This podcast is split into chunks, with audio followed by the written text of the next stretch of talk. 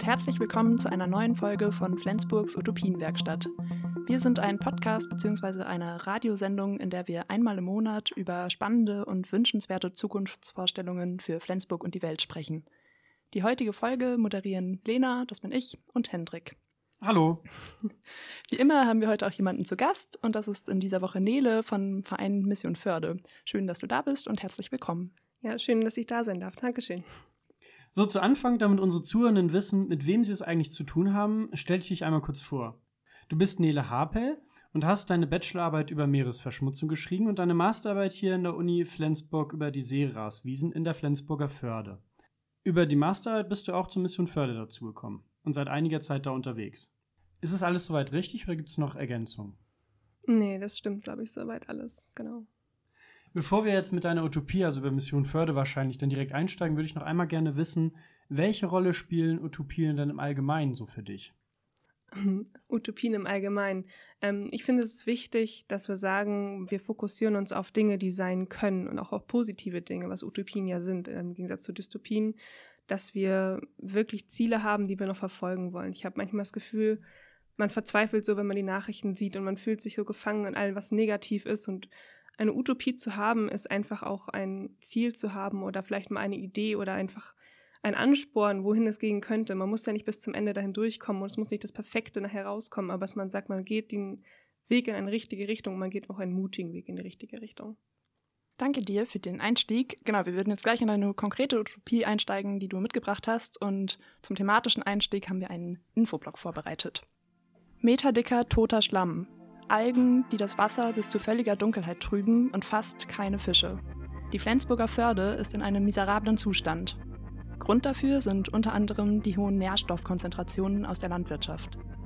Die Nährstoffbelastungen erhöhen das Aufkommen von Algenblüten, wodurch weniger Sonnenlicht in tiefere Wasserschichten dringen kann. Das beeinflusst wiederum andere Organismen, die vom Sonnenlicht abhängig sind, um Photosynthese zu betreiben. Einige Algenarten überwuchern Organismen wie Seegras, welches dabei hilft, Nährstoffe aus dem Wasser zu ziehen. Gleichzeitig werden Miesmuscheln, die natürliche Filterfunktion besitzen, für den menschlichen Verzehr übermäßig aus der Förde entnommen. All dies führt dazu, dass das Ökosystem aus der Balance gerät. Vor diesem Hintergrund hat eine Handvoll Menschen den Verein Mission Förde gegründet. Mission Förde hat das Ziel, Menschen zum aktiven Umweltschutz zu bewegen und dabei Aufklärungs- und Bildungsarbeit zu leisten und Diskurse anzuregen. Der Verein veranstaltet dazu unter anderem Clean-up-Aktionen, Bislang konnten dabei 2312 Kilogramm Müll beseitigt werden. Außerdem war Mission Förde bei der Pflanzung von 2500 Quadratmetern Seegraswiesen beteiligt. Jo, danke dir, Lena. Nele, was für eine Utopie hast du denn für uns im Gepäck?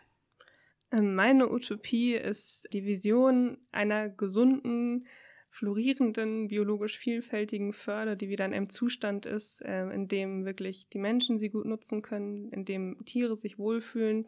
Eine Förder, die wirklich eine Zukunft hat für die Menschen und ein Fortbestehen einfach sichern kann und eine, ja, einfach ein gesundes Meer. Ich meine, Utopie ist, wenn ich runter gehe zum Tauchen in die Förde, dass ich nicht nur noch Todeszonen sehe, dass ich nicht nur Schwefelbakterien unter meiner Tauchmaske rieche, sondern ein lebendiges Ökosystem, an dem man sich wieder aufgehoben fühlt und wo man einfach sagt, man geht runter, man denkt, okay, hier ist es wieder in Ordnung. Kannst du es ein bisschen beschreiben, wie das konkret aussehen würde? Also was würden wir unter Wasser sehen, wenn deine Utopie Realität wäre? Also wenn eine Utopie Realität wäre, dann hätten wir wieder verschiedene, ja, wir hätten einfach wieder Steinriffe da drin oder zumindest so viel Hartsubstrat, dass da Miesmuscheln dran wachsen können, dass da Algen dran wachsen können, Blasentanggemeinschaften, in denen wieder Fische leben. Wir hätten Seegrasverbreitungstiefen wie früher, die gingen in der Ostsee bis zu elf Metern Tiefe, hat man Seegras gefunden. Heute hören sie in der Flensburger Förde bei drei Metern auf, weil es zu dunkel ist und kein Licht mehr rankommt und die überwuchert werden und wenn man runtergeht, man sieht Fische, man sieht ein Artenreichtum, man sieht aber auch Menschen, die am Wasser leben oder die im Wasser spielen, die im Wasser schwimmen vor allen Dingen, äh, Segler auf dem Wasser, Menschen am Wasser und mit dem Wasser und ein gesundes Miteinander und nicht diesen zerstörten Zustand, den wir gerade vorfinden. Ja, von oben, also als Segler und so weiter, da kriegt man es ja meistens gar nicht mit, wie das da unten ausschaut. Als du sprachst zum Beispiel von dem Seegras, also ich habe das auch an manchen Gegenden in der Förde, ist mir ist aufgefallen, dass besonders viel Seegras ist. Und es ist mir erst aufgefallen, dass da Seegras, als ich es gesehen habe, weil sonst fällt mir Seegras nicht so häufig auf, sag ich mal. Ich glaube, im Gegensatz zu früher. Mhm. Wie sieht das denn jetzt gerade unter Wasser aus? Das ist schon ein bisschen beschrieben. Jetzt gerade unter Wasser haben wir in der Flensburger Förde einen, ja, was wir auch schon gehört haben, miserablen Zustand. Und der ist wirklich, wirklich, wirklich schlecht. Ähm, ist auch von den ganzen Regierungssystematiken immer als mangelhafter Zustand eingestuft. Und wenn wir runtergehen, wenn ich euch jetzt mal auf einen imaginären Tauchgang mitnehmen würde, wir würden ins Wasser einsteigen und wir hätten vielleicht noch so in den Brandungszonen so ein bisschen Miesmuscheln an einigen Stellen, ein bisschen Hartsubstrate. Man hätte vielleicht ganz kleine Ansammlungen von Seegras vereinzelt, so einzelne Patches, also keine dichte Wiese, sondern manchmal nur so drei, vier Halmchen, die durch die Gegend wabbern. Und äh, man hat vielleicht nur noch so ein bisschen ein paar Fische, die man sieht, so kleine Fische, keine großen, so wirklich nur Baby-Jungfische. Und dann geht man tiefer. Und man merkt schon, ab einer Linie von so drei Metern, dass es auf einmal so trüber wird. Also, ne, wenn man allgemein in der Flensburger Förde Sichtweiten von fünf Metern unter Wasser sind sehr gute Sichtverhältnisse. Man kann auch in die Flensburger Förde gehen und man sieht wirklich gar nichts. Man sieht wirklich nur Dunkelheit und es ist alles trübe. Aber wenn man runtergeht und man hat ein bisschen Sichtweisen, dann kommen irgendwann so, je nachdem, wo man ist, so ab fünf Metern hört dann plötzlich, also Miesmuscheln gibt es gar nicht mehr. Die Vegetation hat bei drei Metern schon aufgehört. Es gibt auch eigentlich keine Fische mehr. Was man dafür sieht, ist eine, eine dunkelbraune, trübe, grüne Suppe, wirklich aus dichten Matsch. Also man sieht wirklich ein, eine metertiefe, dicke Schicht aus abgestorbenen Algen die sich über den gesamten Meeresgrund von der Flensburger Förde, also besonders in der Innenförde wohlgemerkt, erstreckt. Und auf diesem Schlamm sieht man wie Spinnennetze verteilt, weiße Fäden oder weiße Gebilde, die, die sehen so unwirklich aus, das kann man sich irgendwie gar nicht vorstellen. Es ist so ein bisschen, als hätte man Käse zu lange im Kühlschrank gelassen und man sieht auf einmal eine Schimmelkruste darüber und man denkt sich so, uff, also man, egal, weil man nicht mehr weiß, was es ist, ähm, denkt man sich so, ja, das sieht nicht gesund aus. Und das sind tatsächlich Schwefelbakterien, die aktiv das Sauerstoff, äh, den Sauerstoff aus, dem, aus der Förde ziehen, aus dem Meer ziehen ähm, und halt diese weißen großen Placken bilden und da ist wirklich gar nichts mehr. Also wenn man in die Zone gekommen ist, dass wenn man da sieht, man sieht noch ein Lebewesen, es ist meistens ein verfaulter Fisch, der am Grund der Förde liegt. Und das tut richtig im Herzen weh, das zu sehen. Ähm, man riecht es auch. Es ist ja nicht nur, man merkt erstens die Kälte. Das Ostsee ist ein kaltes Meer. Selbst wenn man draußen 30 Grad Sonnenschein hat, wenn man runtergeht auf neun Metern, hat man plötzlich 14 Grad. Das ist äh, auf die Dauer, die Kälte kriecht halt durch diesen Tauchanzug durch. Und man riecht den Schwefelwasserstoff, der im Wasser ist. Man merkt halt, dass da kein Fisch mehr leben kann, aber man riecht es auch. Und man merkt es, in dieser Welt zu sein und man merkt, man fühlt sich nicht nur fremd, wenn man unter Wasser ist, sondern man fühlt sich einfach fehlt am Platz, weil es kaputt ist. Es sieht wirklich aus wie in einem schlimmsten Dystopie-Film, den man so kennt. Irgendwie, wenn man sagt so, oh, jetzt haben sie aber übertrieben mit den giftigen Fässern, die da liegen. Manchmal sieht man noch Munition, manchmal sieht man noch Schrott, der da unten drunter ist. Äh, was manchmal sogar ganz gut ist, weil dann haben die Miesmuscheln irgendwas, an dem sie sich festhalten können. Aber es sieht wirklich, es sieht furchtbar Und aus. Wie wäre das, wäre das überhaupt in der Tiefe also ich kenne das, glaube ich, gar nicht anders. In der, in der, also im Meer vielleicht ein bisschen, aber so, wenn man auch ein bisschen tiefer taucht, so drei Meter oder was. Also ich tauche auch mal gerne mhm. und habe die Augen gerne unter Wasser auf. Das ist wirklich, also heute mache ich schon seit Kindheit richtig gerne. Ja. Und deswegen, wenn man so unter Wasser ist, wäre das denn normal, dass dort das Wasser klar wäre?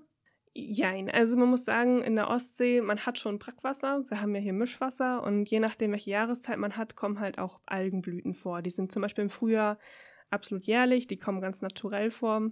Einfach durch äh, verschiedene Wasserschichten, die sich mischen und Nährstoffe, die im Meer sind, die halt Algenproduktion anregen, was auch wunderbar für Jungfische ist, die fressen das und so setzt sich eine ganze Nahrungskette in Gang.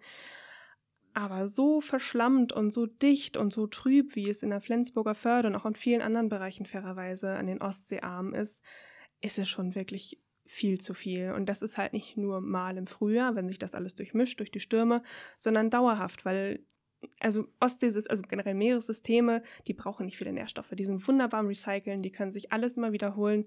Und wir haben jetzt über Jahr, also wirklich Jahrzehnte, fast schon Jahrhunderte lang immer so viel Nährstoffe da reingepumpt, dass dieses, dieses normale Reinigungssystem, dieses selbstverwertende System der, des Meeres einfach völlig überlastet ist. Also ähm, früher hat man wirklich, wenn man sagt, man hat eine Verbreitungstiefe von Seegras bis zu elf Metern, Seegras braucht noch 10% Lichteinfall von der Oberfläche. So, und da kann man sich vorstellen, wie klar das Wasser gewesen sein muss, wenn bis auf, den, auf 11 Metern Tiefe Seegras wächst. Das ist immer so ein, auch ein Anzeiger, an dem man tatsächlich was erforschen und messen kann. Und bei uns hört es halt so nach sporadischen drei Metern auf, weil es dann einfach zu dunkel wird und die keine Photosynthese mehr betreiben können. Also ja, das ist schon wirklich mehr als zu dunkel und zu viel einfach. Danke dir. Also ja, ich habe es gerade richtig so Bilder vor mir gesehen und ja, so eine ganz schön dystopische Unterwasserwelt auf jeden Fall, die du da irgendwie gezeichnet hast. Genau, vielleicht magst du so ein bisschen berichten, was jetzt so die Ziele von Mission Förde sind oder genau was ähm, ihr da so macht und was eure Art des Angehens, sag ich mal, gerade da ist, um ähm, ja, diesem dystopischen Zustand zu begegnen. Uns ja, dagegen anzugehen, ist halt, worüber wir vielleicht auch am bekanntesten momentan noch sind, ist halt Aufklärung und den Menschen einfach so ein bisschen die Probleme des Meeres an die Oberfläche zu holen. Das ist, wie du auch schon ganz schön gesagt hast, man denkt immer so, man segelt vielleicht darüber und das Meer glitzert und man denkt, oh, das ist doch eigentlich ganz schön. So, und wir holen halt den Schrott, der zum Beispiel im Flensburger Hafen liegt, nach oben, damit die Menschen einfach mal sehen, was alles im Meer landet, weil die Menschen schmeißen wirklich, wirklich alles, also wirklich alles ins Meer. Man sitzt da manchmal und man Taucher holen Sachen nach oben. Man denkt so, meine Güte, erstens vermisst das niemand und zweitens, wie kommt das zur Hölle da rein? Also wir haben schon von Laternenfehlen bis Toiletten, wir haben schon alles, also ja. wirklich alles, Aktenkoffer. Mhm. Wir haben äh, ne, Handgranaten zum Glück noch nicht hochgeholt, davon gibt es aber auch einige im Flensburger Hafen.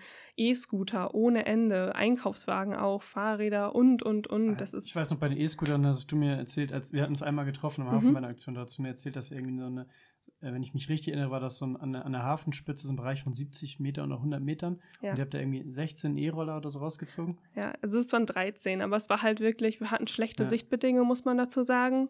Das war wirklich ein Abschnitt von, ja, lass es 100, 150 Meter Maximum gewesen sein. Und wir haben einen E-Roller nach dem anderen da rausgeholt. Die waren alle Schrott. Die Lithium-Akkus waren zum Glück noch nie explodiert, aber es war schon, einen haben wir rausgeholt und der fuhr tatsächlich sogar noch. Also der kann erst ein paar Stunden da drin gelegen haben. Ähm, aber da waren so viele drin und das ist ein massives Problem tatsächlich auch von der Flensburger Förde. Da haben wir aber auch das schon weitergegeben an die Stadt, dass man sagen könnte, so dass zumindest die Roller da nicht mehr abgestellt werden können, weil wir haben halt keine Hafenbegrenzung.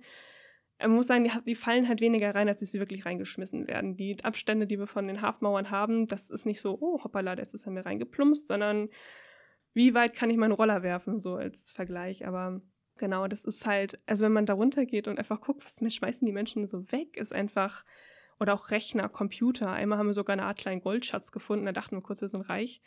Ähm, hat sich allerdings als Diebesgut zwar rausgestellt, aber es war nur Modeschmuck. Aber wir waren schon, haben zwar in so einer schlammigen Tüte und haben das ausgewaschen und dann glitzerte da plötzlich so alles gold entgegen. Und man war so, oh, und, und, und. Wir haben es natürlich bei der Polizei abgegeben, aber. Kann man dafür Finderlohn oder äh, naja, es, es war schon wirklich Modeschmuck. Also es war schon teilweise angelaufen. Wir haben keinen Finderlohn dafür bekommen. Es hat auch keiner, glaube ich, weiter vermisst.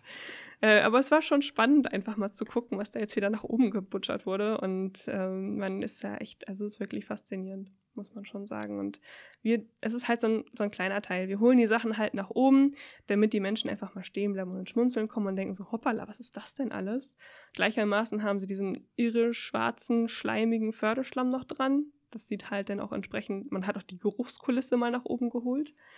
Ja. Ja. Ja, ist schön, wie du das beschreibst, auf jeden Fall. Mit, ja. den, mit der, ähm, was sagtest du? Geruchskulisse? Geruchskulisse. Ne? Würde ich jetzt mal überleiten zur Geräuschkulisse. ganz, ele ganz, elegant, denn wir haben jetzt ja schon so lange geredet, dass wir bei der ersten Pause schon angekommen sind. Und diesmal bin ich als erstes dran, mir einen Song zu wünschen. Und ich wünsche mir von Chefkit Guter Tag. Und wenn ihr uns nicht als Radiosendung, sondern als Podcast hört, dann findet ihr diesen Song wie auch die kommenden auf Spotify in der Playlist Flensburgs Utopienwerkstatt Musik. Bis gleich.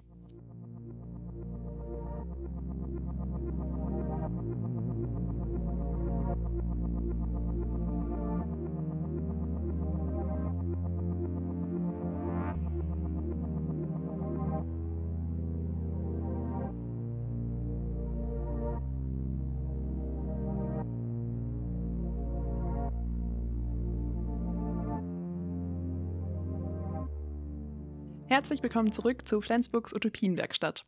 Heute sprechen wir mit Nele vom Verein Mission Förde. Im ersten Teil haben wir jetzt schon über den desolaten Zustand der Flensburger Förde gesprochen. Du hast schon erzählt, wie ja, das Ökosystem zerstört wird aufgrund von zu hoher Nährstoffbelastung und welch absurder Müll sich in der Flensburger Förde befindet. Genau, du hast gerade auch schon ein bisschen angefangen, von euren Aktionen zu erzählen, von den Cleanup-Aktionen. Und genau, wenn ich richtig informiert bin, macht ihr auch noch ein bisschen weiteres. Genau, vielleicht kannst du da noch mal ein bisschen erzählen, was ihr sonst noch an Vorhaben habt, um die Förde sauberer zu machen. Ganz genau. Also wir wollen halt als ganz großes Ziel unseres Vereins ist halt die Filterleistung zurückzubringen in die Flensburger Förde, denn gegen diese ganze Eutrophierung hilft nur, wenn wir sagen, wir holen wieder ordentlich Miesmuscheln in die Förde rein. Die sind durch äh, Fischerei von der dänischen Seite wiederum sehr dezimiert worden und ohne diese Filterleistung bleiben halt diese Algen auch ganz stark in der Förde drinne. Das ist einfach unser Filtrationssystem, was kaputt ist. So, was kann man machen? Man gibt einfach Hartsubstrat in die Flensburger Förde. Das können Holzstämme sein, das können Steine sein und so weiter und so fort. Und unser Ziel ist es halt wirklich, künstliche Riffe in der Flensburger Förde anzulegen oder dabei zu unterstützen mit all der Arbeitskraft, die wir haben. So, und tatsächlich passiert das schon auf der dänischen Seite. Die haben jetzt ihre Riffe geschüttet, da geht sowas manchmal immer ein bisschen schneller. Da sind wir jetzt auch eingeladen oder da planen wir jetzt als nächstes Vorhaben auch Richtung Mai, Juni äh, Seegräser zu pflanzen. Und wir haben auch schon Seegras gepflanzt als Aktion in Dänemark besonders, weil auch in Deutschland es ein bisschen schwierig ist, an Seegräser ranzugehen und haben da, genau, sind damit unter Wasser gegangen und setzen da die Setzlinge und draten die vorher Nägel an und das ist eine total spannende Aktion an sich. Das ist wie Gärtnern unter Wasser. Ja, das ist, wie, das ist wirklich wie Gärtnern. Das ist so, wie jemand Tulpenzwiebeln versenkt hat in seinem Garten, der weiß ungefähr, wie Seegraspflanzen geht, bloß ein bisschen wissenschaftlicher insgesamt.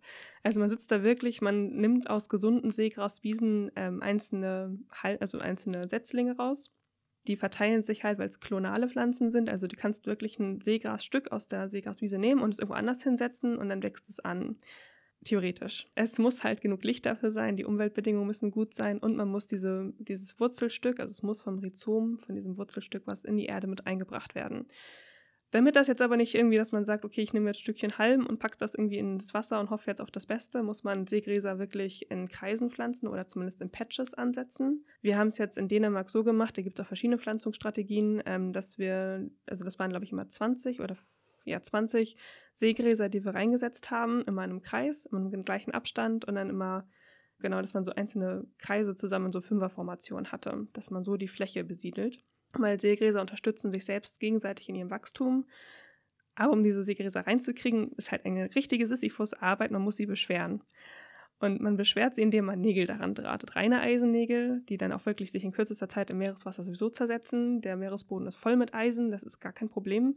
Aber man muss sie wirklich einzeln Stück für Stück, jedes einzelne Seegrashalmchen nehmen und andrahten. Das ist echt, also wirklich eine Sisyphus-Arbeit. Aber wenn es dann gepflanzt ist, dann kann halt Seegras auch sehr schnell, wenn es die richtigen Bedingungen hat, sehr gut anwachsen und kann sich wirklich innerhalb von das hatten jetzt, also im Wejefjord waren wir da bei den dänischen Nachbarn, die da auch wirklich tolle Sachen auf die Beine stellen, besonders Awesome Harvard ist da zu nennen, die da wirklich coole Arbeit leisten. Und äh, wenn man so eine Seegraswiese gepflanzt hat, das hatten die jetzt vor drei Jahren, glaube ich, angefangen, die hat sich jetzt schon ver 60 bis 80-fach, die Setzlinge. Das geht dann doch recht schnell. Also das, wenn die, die Bedingungen gut sind, dann funktioniert das auch richtig gut und dann kommt halt auch Leben rein, weil Seegraswiesen, warum pflanzen wir überhaupt Seegras? Das ist, kennt man vielleicht, ist ein riesig großer Kohlenstoffspeicher. Das ist so ein bisschen jetzt die, die Hoffnung, dass man, man sagt, man bringt genug äh, Seegras auch wieder hin, dass man so Küsten halt auch einfach aktiv Kohlenstoff aus der Atmosphäre gewinnen. Und Seegräser sind aber auch die Kinderstube der Fische, die wir hier in der Ostsee haben. Also Miesmuschelbänke, ähm, Blasentankgemeinschaften und Seegraswiesen besonders. Darin, darin und darüber werden einfach unsere ganzen Jungfische groß. Das heißt, wenn man sagt, man fängt eine Flunder in der Ostsee, dass die mal irgendwann in der Seegraswiese war, ist relativ wahrscheinlich. Und ohne diese Seegraswiesen, die überall verloren gehen durch diese Eutrophierung, Überwucherung von Algen, diese Verdunklung, durch auch ganz viel mechanische Zerstörung, Bauvorhaben an den Küsten, ist auch das Schlimmste, was eigentlich so einer Seegraswiese passieren kann. Oder wenn so ein unachtsamer Anker ausgeworfen wird von irgendeinem Yachtbesitzer, der gesagt oh, ich anker heute mal hier. Das habe ich schon gehört. In der Schlei, da wurde es, glaube ich, verboten. Oder ja. wie war das? Da wurde es, glaube ich, verboten zu ankern, oder? Ah, das kann gut sein, weil es ist auch einfach die Anker, wenn man Aber unter Wasser geht. Genau, wegen den Seegraswiesen, ja. glaube ich auch, weil die Anker so viel rausziehen. Ja. Da habe ich mir auch tatsächlich schon eigentlich so im Hinterkopf gehabt beim, beim Segeln. Aber äh, ja, ist auch mal gut zu hören, dass es äh, tatsächlich auch schadet, wenn man da so einen Anker das, das sieht man tatsächlich. Man geht wirklich, wenn man sieht, man sieht eine gesunde Seegraswiese, man hat wirklich plötzlich aus so einem Nichts so ein Loch. So, die sind einfach, die haben ja wirklich Rhizome, die durchwurzeln den Boden, dadurch stabilisieren die die gesamte Küste. So, und wenn da der Anker reingeht, da geht so tief und so heftig da rein, dass da wirklich, du hast da Löcher drin, die wachsen zu, aber die brauchen halt ihre Zeit. Und wenn da zu viele Löcher drin sind, dann kann es auch mal sein, dass so eine Seegraswiese instabiler wird, dass die ihre Stabilitätsfunktion und ihre also Seegräser zum Beispiel, die beeinflussen auch Wellenbewegung. Dadurch kann man halt sagen, deswegen Pflanzen, also wachsen sie besser, Jungfische und so nutzen das alles. Wenn man sagt, man hat halt diese Funktion irgendwann durchlöchert, dass man sagt, die bremsen die Wellenbewegung, die immer so in die Seegraswiese reinflatschen, äh, dann wird destabilisiert sich, Sedimente werden aufgeschüttet, dadurch werden die bedeckt und so weiter. Und das schadet wieder den Seegraswiesen, dann nimmt die Biomasse ab und so weiter. Deswegen, wenn man sie technisch zerstört, hat das durchaus auch großen Schaden für die Seegraswiese. Weil du sagst Wellenbewegung. Äh, ja. Jetzt hatten wir gerade akut, ich weiß nicht, wann ihr da draußen diesen Podcast hört, aber vor einer Woche war bei uns diese Jahrhundertflut, ähm, wo hier Flensburg ganz äh, richtig viel äh, genau, Hochwasser gesehen hat, mit einem großen Orkan. Hätten dann Seegras, Wiesen auch vielleicht bei manchen, zum Beispiel Häfen, es wurden Wasserleben und viele Schiffe zerstört auf jeden Fall. Und bei auch entlang der Förde, Damm, Schicksee, war, war, war der Hafenzerstörung sehr groß. Hätten da Seegraswiesen helfen können? Ähm, jein, also ne, jetzt zu sagen, dadurch, dass Seegras von meiner Küste ist, könnten wir das Hochwasser in der Innenstadt blockieren, das wäre blasphemisch, das geht nicht. Was Seegräser aber durchaus machen können, ist, wenn wir sagen, wir haben Hochwasserphänomene oder wir haben Stürme, sie stabilisieren die ganze lose Küste. Wenn man jetzt sich so ein bisschen anschaut, vielleicht eher in die Richtung, wo es nicht bebaut ist, wenn man sagt irgendwie an Touristenstrände, was da an Sand teilweise verschwunden sein wird, weil es nicht stabilisiert ist durch entweder Anland, äh, Gras und im Wasser halt einfach durch Seegräser. Da wird so viel Sediment abgetragen und das kann es stabilisieren. Generell Küstenschutz, aktiver Küstenschutz ist immer auch Meeresschutz, weil man durch künstliche Riffe, durch Miesmuschelbänke, durch alles, was unter Wasser diesen ganzen losen Sandkram befestigt, man muss sich das nicht vorstellen wie Erde, was unter Wasser ist, ist lose, das ist in Bewegung. Und alles, was es stabilisieren kann, und das sind nun mal eben Pflanzen oder Miesmuschelgemeinschaften, das kann immer helfen, diese ganze Erosion zu unterbinden. Es wird jetzt keine Jahrhundertflut unterbinden. So, da könnte man eher sagen, gut, die speichern CO2 Richtung Klima, wie kann das helfen? So, ne, es Meeresschutz ist auch immer Klimaschutz. Ähm, aber ja, generell für die Küste ist es wichtig, dass wirklich Vegetation zurückkommt, dass Stabilität zurückkommt, dass wir auch mal Riffe dran haben, die dann wirklich große Brecher dann auch mal auslaufen lassen können, dass es halt nicht ungehindert an die Küste prallt und im Zweifelsfall halt meine schützende keine Ahnung, wenn man nah am Wasser wohnt, vielleicht mein Vorgarten vielleicht dann doch noch beschützt und der nicht plötzlich eines Morgens verschwunden ist. Das kann schon helfen. Ich bin jetzt keine Expertin, wie sehr und wie viel, da will ich mich jetzt auch nicht aus dem Fenster lehnen, aber es hilft auf jeden Fall. Lieber mehr als nichts. Ja, ich habe mich gerade noch gefragt, du hast ja gerade beschrieben, dass zum Beispiel diese Seegraswiesen einfach auch relativ schnell ja dann wachsen und das mhm. eigentlich sehr erfolgsversprechend klingt und ganz viel beschrieben, warum ja. es einfach unglaublich wichtig ist, dass da Dinge unternommen werden, um irgendwie dieses Ökosystem wieder intakt zu bringen. Und ähm, genau, habe mich gefragt, welchen Widerstand, aber auch welche Unterstützung ihr so erlebt bei euren Aktionen oder bei eurem Vorhaben. Vielleicht jetzt auch ja hier in Bezug auf Flensburg. Du hast gerade zum Teil erzählt, was in Dänemark auch läuft und wie lange manche Prozesse brauchen. Vielleicht kannst du da noch mal ein bisschen was zu erzählen.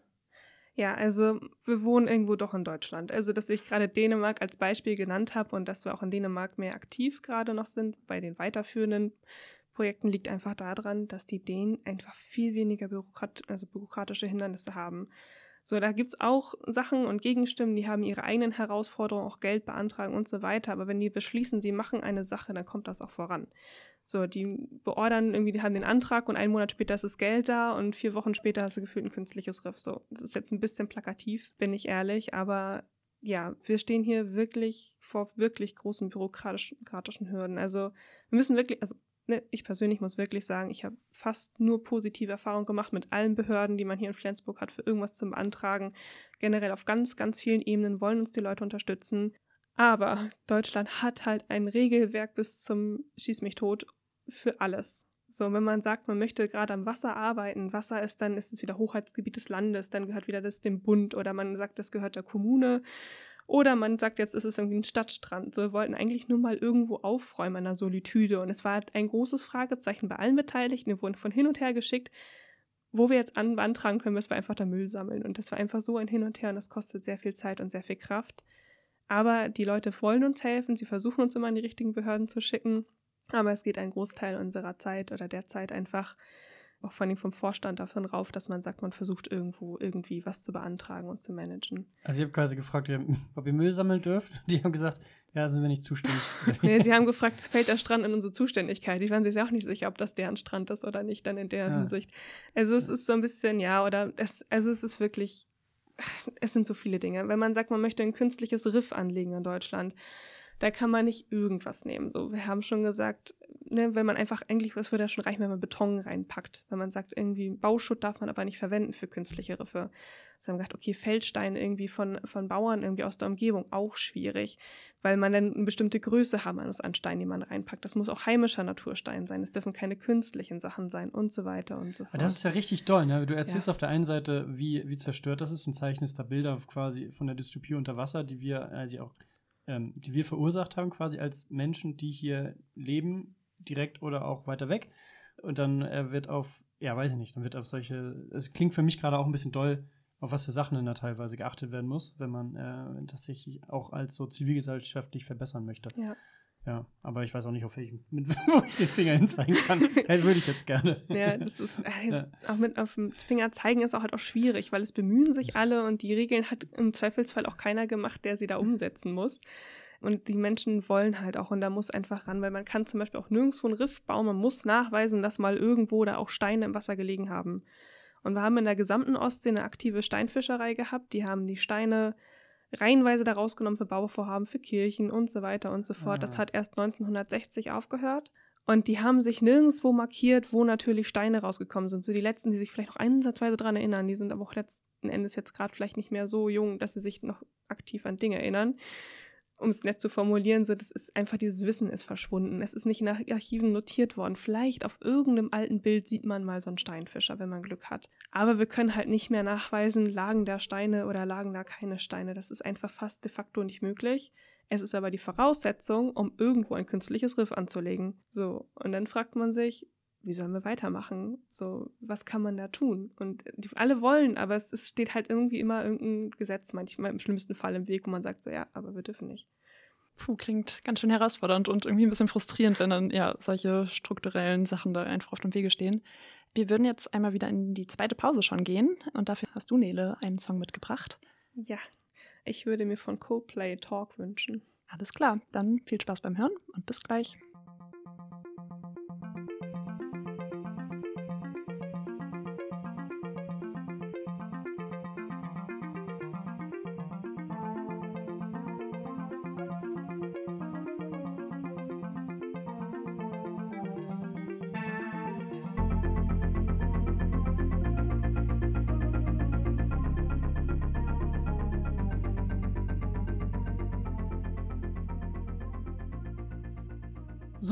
Willkommen zurück aus der Musikpause.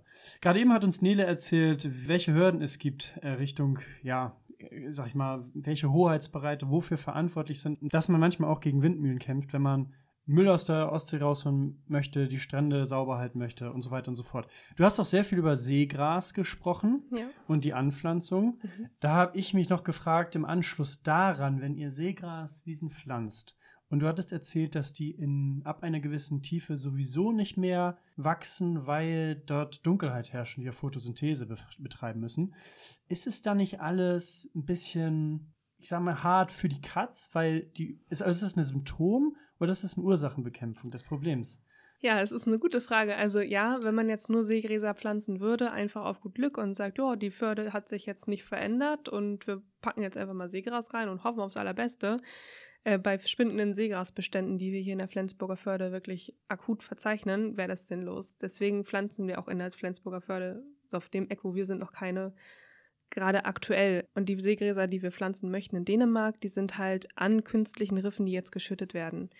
Da hat man halt den Vorteil, dass die Miesmuscheln sich ansetzen können. Und Miesmuscheln filtern das Wasser. Und man sieht es wirklich. Wir hatten es einmal in unserem Cleanup. Hier war von einem befreundeten Kommilitonen ähm, der hat hier Miesmuscheln auch äh, reingehängt in die Flensburg, also wirklich ins Hafenbecken. Und man hat es bei einem Cleanup, das an diesen Leinen, wo diese Miesmuscheln waren, man hat so viel bessere Sicht gehabt.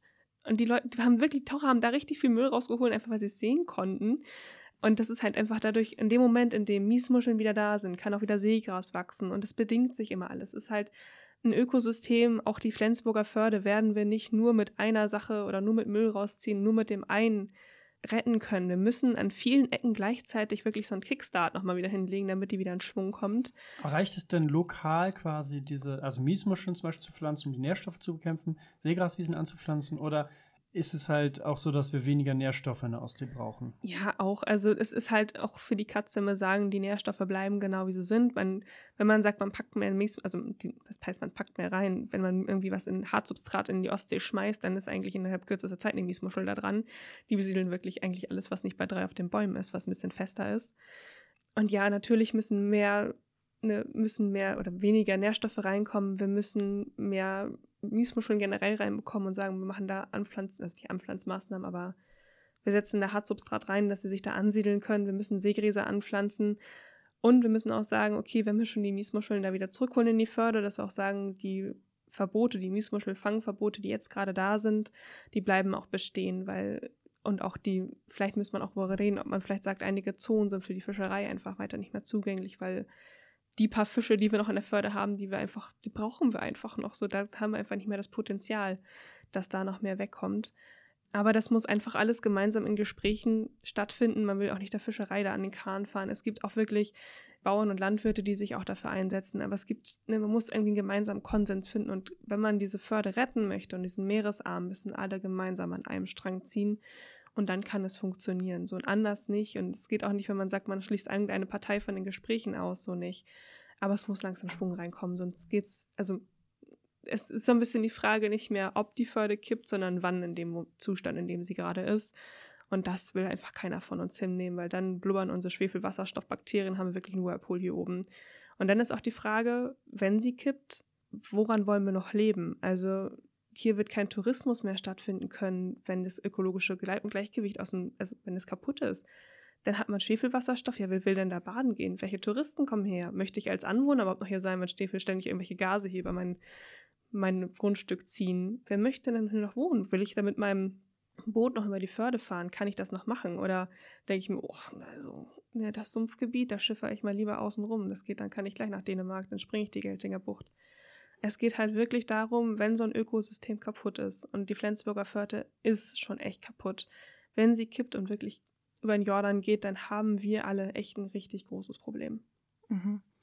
Ja, was ähm, wünschst du dir oder was denkst du, was braucht es jetzt auch an rechtlichen oder politischen Maßnahmen, ähm, um die Probleme anzugehen? Du hast auch schon selbst gesagt, es braucht verschiedene Akteure, die mit einbezogen werden müssen. Ich dachte auch schon an Landwirtschaft, die für einen Großteil der Nährstoffbelastung irgendwie ähm, verantwortlich sind ja, was gibt es da für rechtliche oder politische Schritte? Hast du da was im Kopf, was jetzt unternommen werden müsste, auch angesichts der wenigen Zeit, die ja eigentlich bleibt?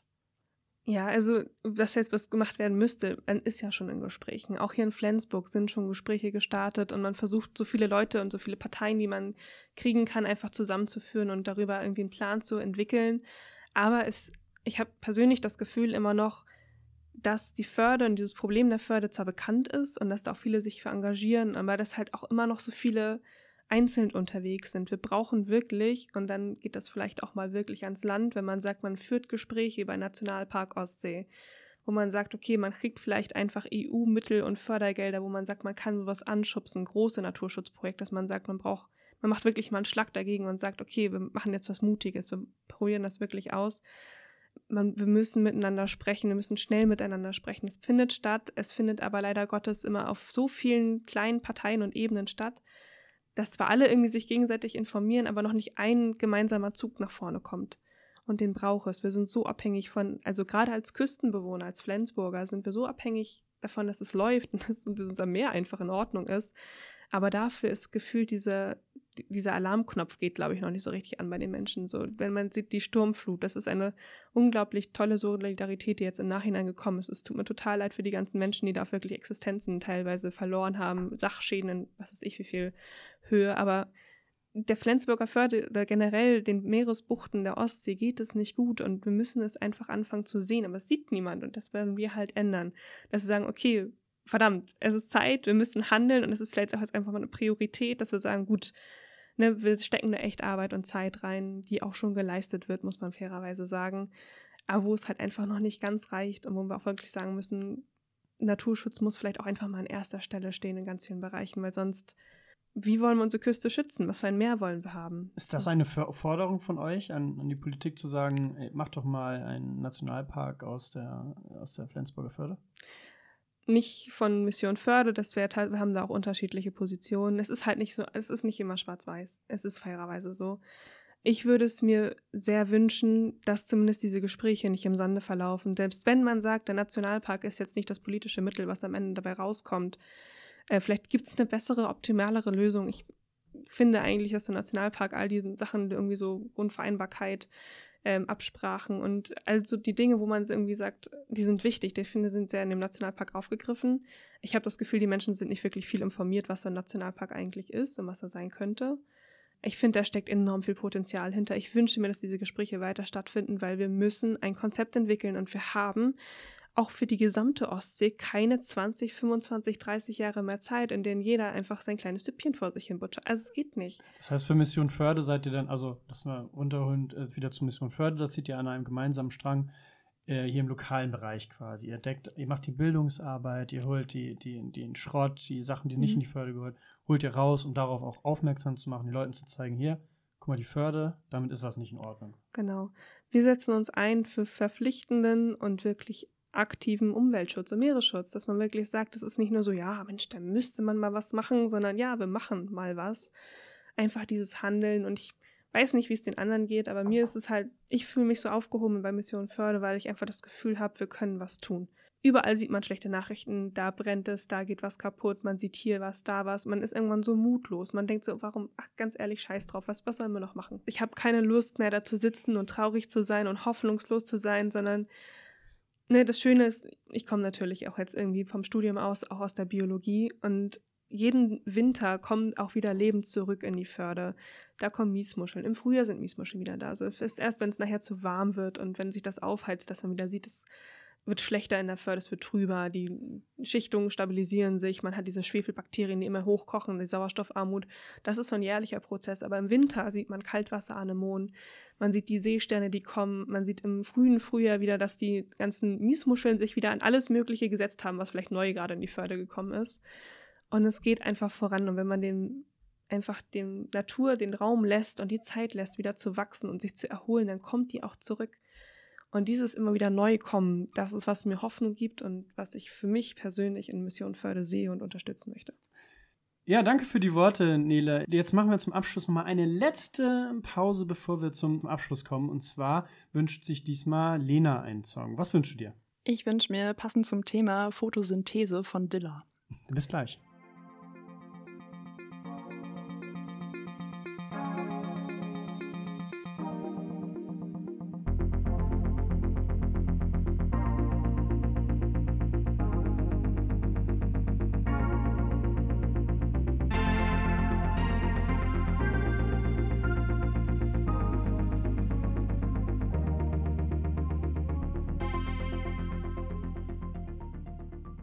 Ein kurzes Willkommen zurück bei Flensburgs Utopienwerkstatt auch an dieser Stelle noch einmal. Wir kommen nun zum Ende der heutigen Folge und zum Abschluss hast du nochmal das Wort, Nele. Gibt es etwas, das du den ZuhörerInnen noch mit auf den Weg geben möchtest oder auch etwas, ja, was wir oder was die ZuhörerInnen tun können, um euch zu unterstützen? Uns persönlich kann man am besten helfen, also wir brauchen halt Manpower, so ein Womanpower natürlich. Ähm, und wir brauchen einfach Leute, die Lust haben, mitzumachen, mit aktiv zu sein, die sagen, okay, ich springe mit ins Wasser, aber auch die sagen, okay, ich bleibe an Land und organisiere mit. Jeder ist herzlich willkommen in unserem Verein. Macht gerne mit, unterstützt uns mit Leuten, also einfach indem ihr da seid. Das reicht schon. Ähm, wir brauchen allerdings auf anderer Seite auch, suchen wir gerade noch finanzielle Unterstützung. Es ist, dieser Verein ist einfach gerade noch im Aufbau und wir können wirklich jeden Penny gerade noch so ein bisschen gebrauchen einfach um zu wachsen, um größer zu werden, um unsere Vorhaben, die wir auch haben, in die Tat umzusetzen, denn auch so Riffe sind nicht wirklich gerade billig. Äh, das kostet auch einfach nicht nur Herzblut, sondern eben auch einfach klingende Münze. Genau, und wenn man sagt, irgendwie man unterstützt uns als Privatsponsor oder man hat irgendwie, keine Ahnung, auch Sachspenden noch liegen, wo man sagt, oh, vielleicht könnte es der Verein gebrauchen und wenn es nur ein ausgedienter Eimer ist, wir sind da wirklich froh über alles, was wir kriegen können. Und was ich am Ende nochmal mitgeben möchte, ist allen nicht zu verzweifeln. So, wir sehen die Bilder, wir sehen immer was Schlimmes, aber zu sagen, okay, es ist vielleicht schlimm, aber wir können es besser machen. Und das sind meine Hände und ich kann damit Seegräser pflanzen, ich kann damit Müll aus dem Wasser ziehen, ich kann halt Dinge einfach besser machen. Und es liegt in meiner, in meiner Macht, auch wirklich was Gutes zu tun. Ja, schön gesagt. Damit ähm, sind wir auch schon am Ende dieser Folge angelangt. Wenn ihr da draußen auch mal mit eurer Utopie dabei sein wollt oder ihr Kritik habt, ähm, dann könnt ihr euch gerne bei uns melden. Ihr findet uns bei Instagram unter Flensburgs Utopienwerkstatt, alles klein zusammengeschrieben, oder ihr schreibt eine Mail an flensburgsutopienwerkstatt.mail.de. Vielen Dank an dich, Nele, und deine Gedanken, die du mit uns geteilt hast. Ihr hört uns an jedem zweiten Donnerstag im Monat im Radio Fratz oder überall da, wo ihr Podcasts hören könnt. Ja, bis zum nächsten Mal, wenn es wieder heißt, willkommen bei Flensburgs Utopienwerkstatt. Ciao. Tschüss. Tschüss.